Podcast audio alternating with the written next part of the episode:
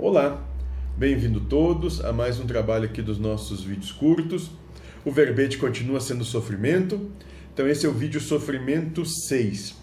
Continuando a falar sobre algumas frases do pai Joaquim de Aranda, ele vai dizer o seguinte: Vocês sofrem quando participam da vida, tem que ser só espectador.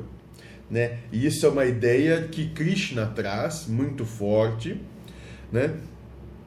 Onde, onde Krishna dá entendimento que todo o palco, todo o cenário da existência, da, do, que, do que a gente percebe como sendo existir, já está montado, já foi montado por Deus, já está prontinho e está acontecendo. Nós só estamos olhando o que está acontecendo, as coisas só estão sendo manifestadas, porque tudo já está ali. É esse o entendimento. Quando tu acha que tu pode se intrometer na manifestação de Deus, é que você passa a sofrer. Porque Deus, Deus não permite que você se meta nas coisas dele. É, você é dele também. Tudo é ele, para ele, com ele, por ele. Né?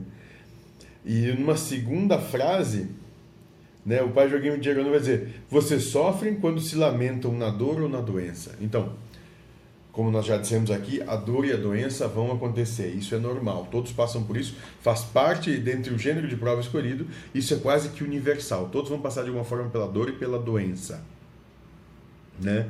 É, isso foi algo que, que tocou Buda quando da sua, quando ele começa a trilhar o seu caminho advaítico, né?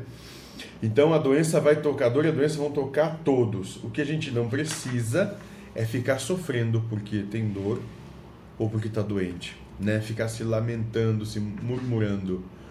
É o entendimento de que sim, dói. E não, não é legal, porque dói. É, sim, eu estou debilitado. Né? Mas talvez nessa debilidade, nessa estando debilitado, nessa doença, eu consiga ali encontrar coisas que se eu tivesse saudável eu não encontraria, não teria percepção de olhar. Então nós temos que aproveitar o que Deus nos dá para perceber o amor que há nisso. Porque mesmo naquilo que nos contraria, e o Pai Joaquim vai dizer, você sofre quando lhes contrariam, então, naquilo que nos contraria está o amor de Deus também.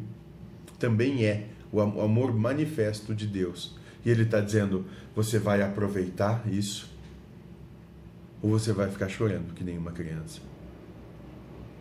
Seja feliz.